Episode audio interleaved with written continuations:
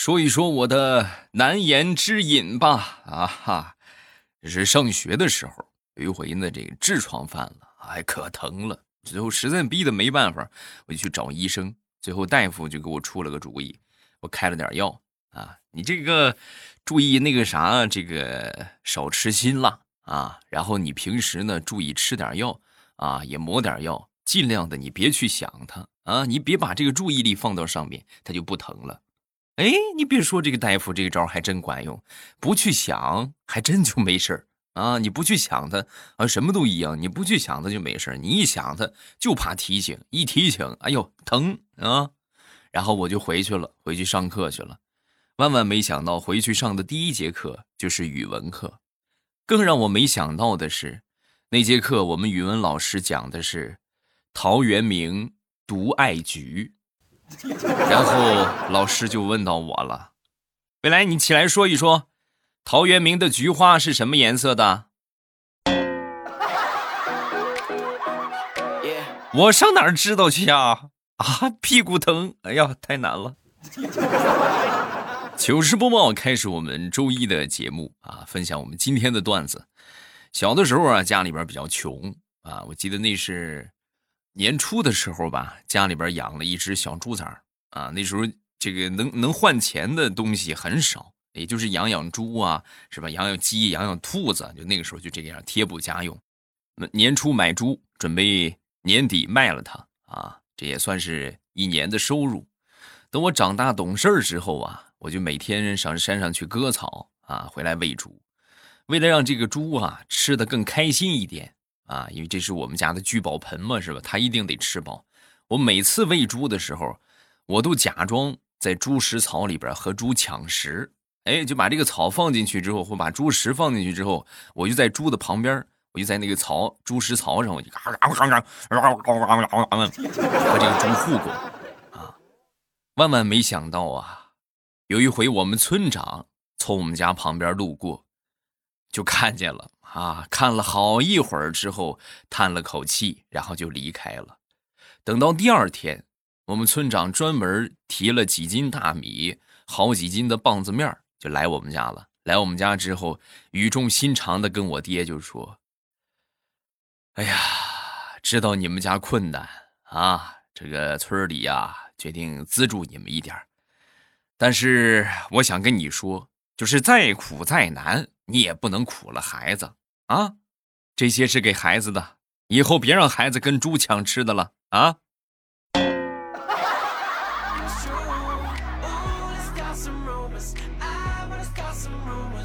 说小的时候，我们村啊来了一个疯老头啊，这个精神不是很好啊，但是这要饭的啊，但是这个这个啥，他这个下象棋据说很厉害啊，我们村会下的无敌手，没有人能下过他。然后我当时看到之后，我就不信这个邪啊！呵，你看看，嗯，老子就不信这个邪，还下不过他。我看看谁下不过谁。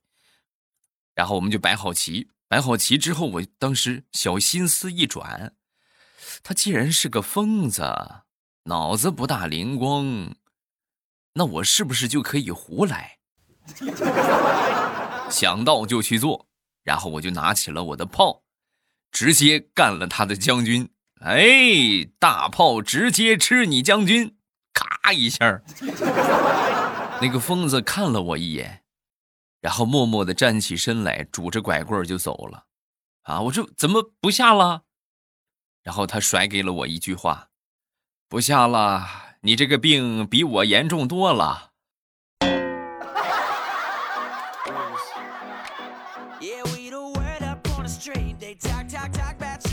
那是有一年冬天啊，下了很大的雪。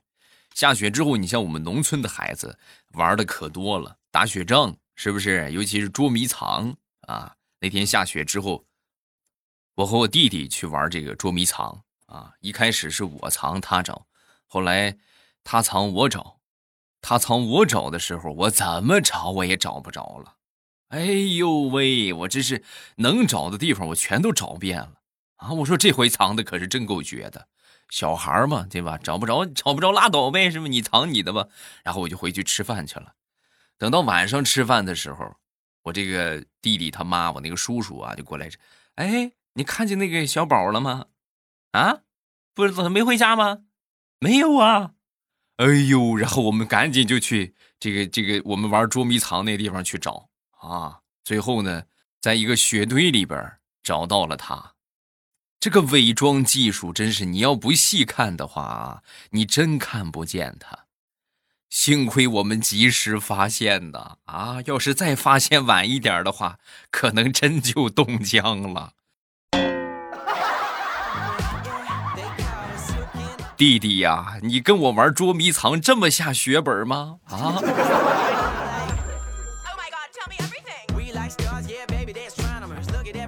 最近还是有很多朋友不知道网购如何省钱。啊，今天继续给大家推荐一个网购省钱的小妙招。各位网上想买的东西，购物车里边的商品啊，先不要着急去付款，先关注一个微信公众号，叫做 API 七五零，字母 API 加上数字七五零。在您网购之前，把您想要买的商品的链接发送给这个公众号。然后按照公众号提示的流程去下单，确认收货之后啊，你就可以获得省钱的优惠。淘宝、京东、拼多多、饿了么、美团都可以使用。公众号 API 七五零，字母 API 加上数字七五零。马上就双十一了，打开手机淘宝搜索“兔省送红包”，兔子的兔，省钱的省。啊！搜索“兔省送红包”就可以领取双十一的专属红包，每天可以领三次，快去省钱去吧！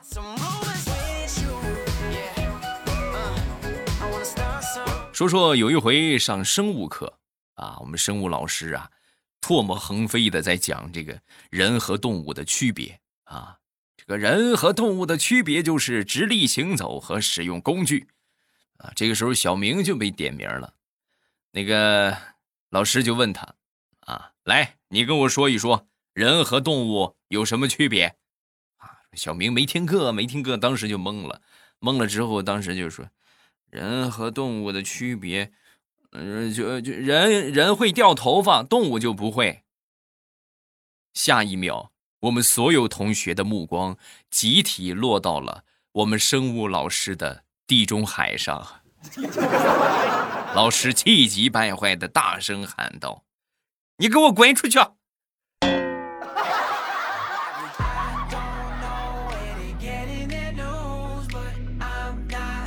有一年初三啊，我们学校里边组织这个拔河比赛啊。那个时候啊，我们呃兄弟班和另外两个班一块这个进行比赛。啊，正好呢，我们这个班主任和另外两个班的班主任呢，也不大对付，就互相看着不顺眼。平时里边啊，表面上看不出啥来，暗地里较劲儿。为了能够赢得拔河比赛，我们班主任可谓是煞费苦心的，专门找来了他的好朋友，这个物理老师啊，过来这个讲受力啊。是吧？这个拔河的时候应该怎么受力？是不是？怎么怎么去这个拔啊？你们要仔细听啊！给我们讲了一节课的受力，然后最后呢，这个拔河比赛结束了，成绩呢也出来了。我们班倒数第一，哈，我们兄弟班倒数第二，就是我们彻彻底底的输了，完完全全的垫底啊！然后拔河比赛之后的第二天，据说。我们物理老师就请假了啊，一个星期没来学校，实在是丢不起这个人呐啊！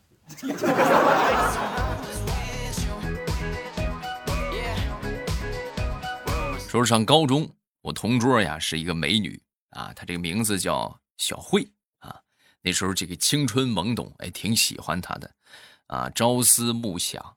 有一天晚自习呀，我就寻思是吧，这个，这个，这个吐露一下情思啊，然后我就拿买的这个巧克力豆，在桌子上拼了一个五二零的图案啊，拼了一个五二零，然后什么意思呢？让他看一看啊，然后他呢也看了一眼，看了一眼之后啊，抓起来就吃啊啊！一边吃还一边说：“啊，这不就是巧克力豆吗？” 赶紧我就提醒他，我说：“你好好看看，是巧克力豆吗？”说完之后，他又抓了一把，又放嘴里吃了。没错啊，是巧克力豆，非常好吃。这什么牌子的？从哪儿买的？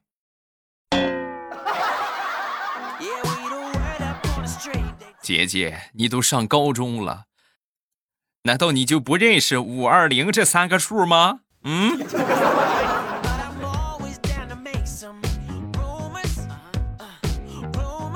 前两天给我闺女做饭啊，小家伙别看小啊，力气可不小，在旁边帮我打蛋。啊，打的时候一不小心把这个汤匙啊就掉到地上，掉到地上呢。为了让他自己去把这个捡起来，我就跟他说：“我说你看，你把这个汤匙掉了，汤匙和碗他们俩是好朋友。现在汤匙掉在了地上，好朋友分开了，我们应该怎么办呢？”说完之后，我闺女思考了一下，然后咣当一下把碗摔在了地上。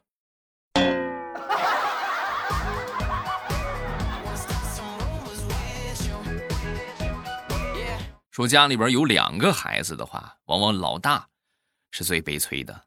你们有两个孩子的话，你们可以自己细品啊。如果你是老大的话，那么下面要说的应该就是你的血泪史。嗯，我一个发小，他有一个弟弟啊，他弟弟前两天犯错了，犯错之后呢，他爹就要揍他啊，揍他之后呢，他妈就拦着他，哎，这这这这还小，你打坏了怎么办？你不心疼啊？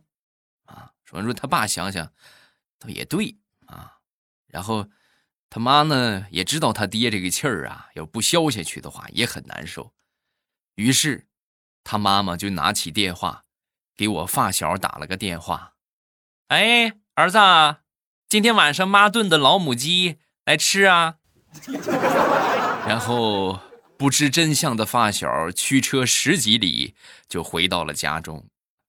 哎呦，那被揍的嘞，太难了。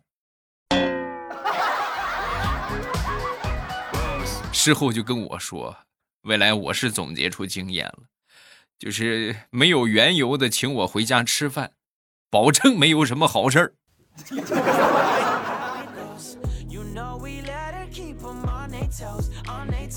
前两天同学聚会啊，我们好朋友这把好同学。好长时间没见了，一起坐了坐啊，一起坐了坐之后呢，就难免就得喝点啊，喝着喝着之后呢，就喝多了啊，喝多最后什么结果呢？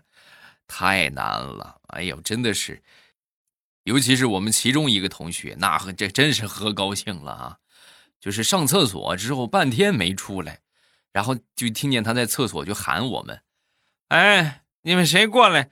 谁过来拉我一把？他老拽着我不让我走，我们就纳闷厕所哪有人呢？谁拽着你啊？然后我们就过去，过去之后一看，就见他把皮带系在排污管子上了。哎呦，你这真是个技术活啊！你再给我系一遍，你看看，这个排污管这么粗，你怎么能把它给系上的呢？啊？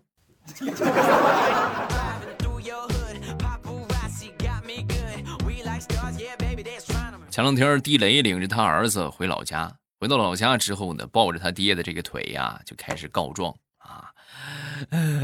爷爷，有人揍你孙子，你你说怎么办？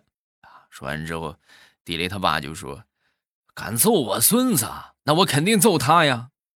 那你揍你儿子吧。”他天天辅导我作业，就揍我，狠狠的打我手心可疼了。他爷一想，啊，这个事儿啊，我已经揍过了。想当初你爹上学不好好学习的时候，那我也是这么揍的，揍的比现在你爹揍你可狠多了。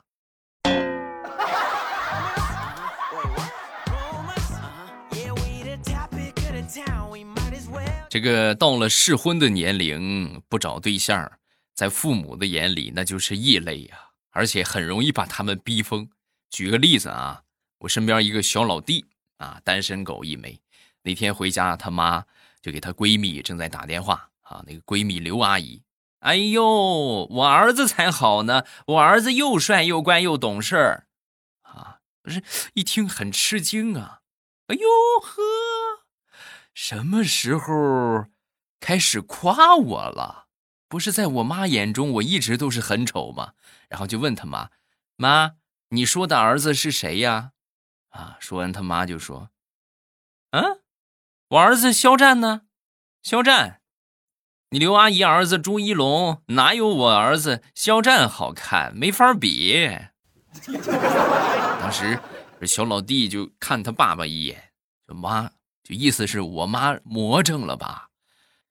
万万没想到啊，他爹很淡定的就说：“我觉得做的很对呀。不说了，我要领着我儿子去遛弯了。啊，我走，咱去哪儿啊？我没说你。然后扭头领着他们家金毛就出门了。我真是太难了，太难了。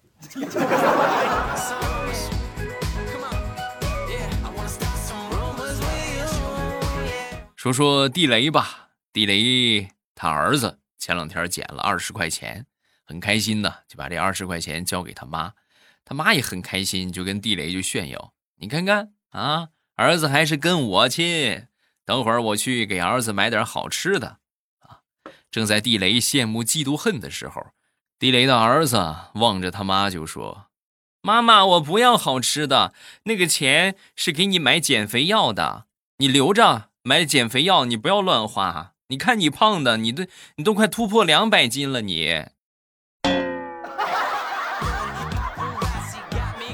哎呦，把地雷给美的嘞，瞬间都要蹦起来了。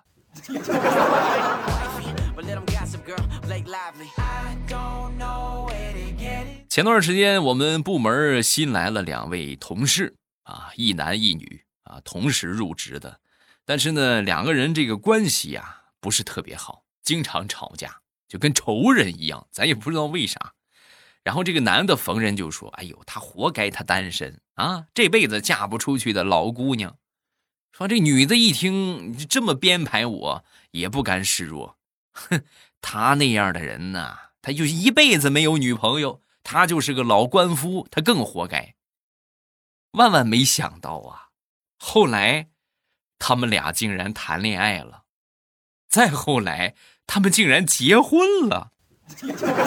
更搞笑的是，婚后的称呼依然维持着之前的称呼：男的管女的叫老姑娘，女的管男的叫老官夫。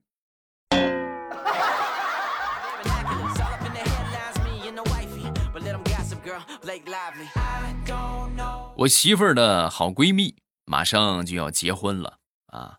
然后我当时我一想，这可算是报仇雪恨的机会来了。正好那天他们还差一个伴娘，是吧？新时代了嘛，对不对？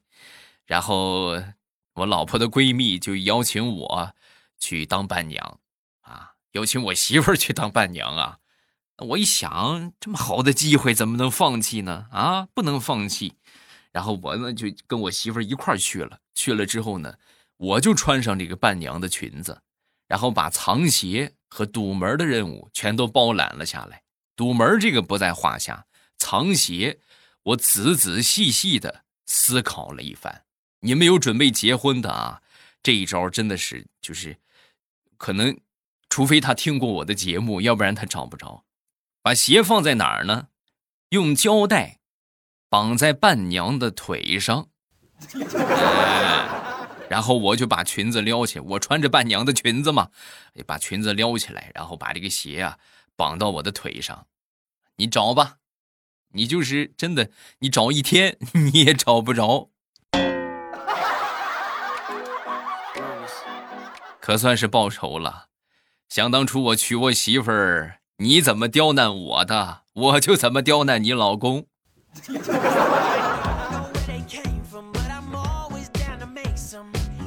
前两天发工资了，发工资之后啊，我一个妹妹就纠缠着我，让我把她这个购物车清空一下，啊，清空清空呗。我就看了看这个订单，我说这个平底锅为啥买两个呀？啊？说完之后他就说，啊，这不是老是容易丢吗？所以呢，后来我就习惯了买东西，我一般都买两个，弄丢了还有一个备用。哎呀，妹妹，我得说你啊，买东西可以买两个，一个用着，一个备用。男朋友可不能找俩啊，可不能一个用着，一个当备胎啊。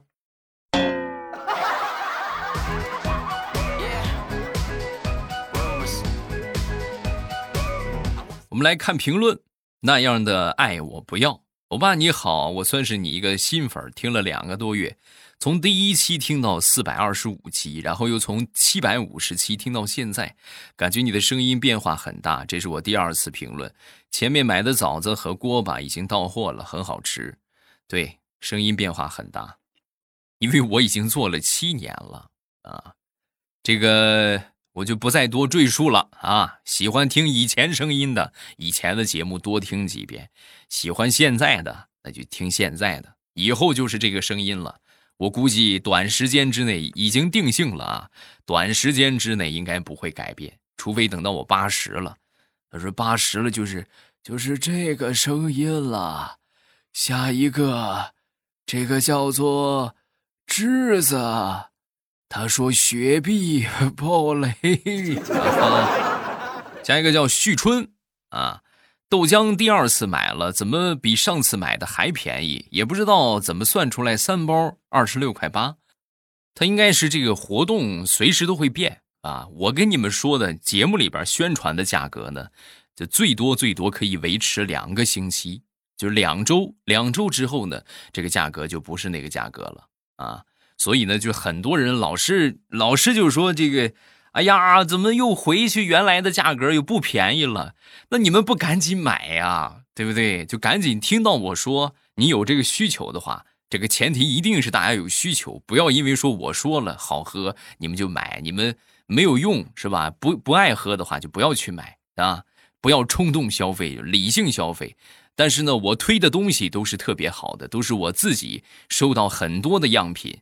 然后呢，家里人呢，包括朋友啊，他们一起品尝之后觉得不错，我才会去推，而且它还得有性价比啊，就这样的一些产品，嗯，然后就是价格，就我刚才说的，一听到节目赶紧去买啊，收到货之后呢，你觉得确实不错，赶紧来回购啊，避免这个，因为它不能长时间给你投放，这都是活动价，就它平时日常的售价不是这个价格。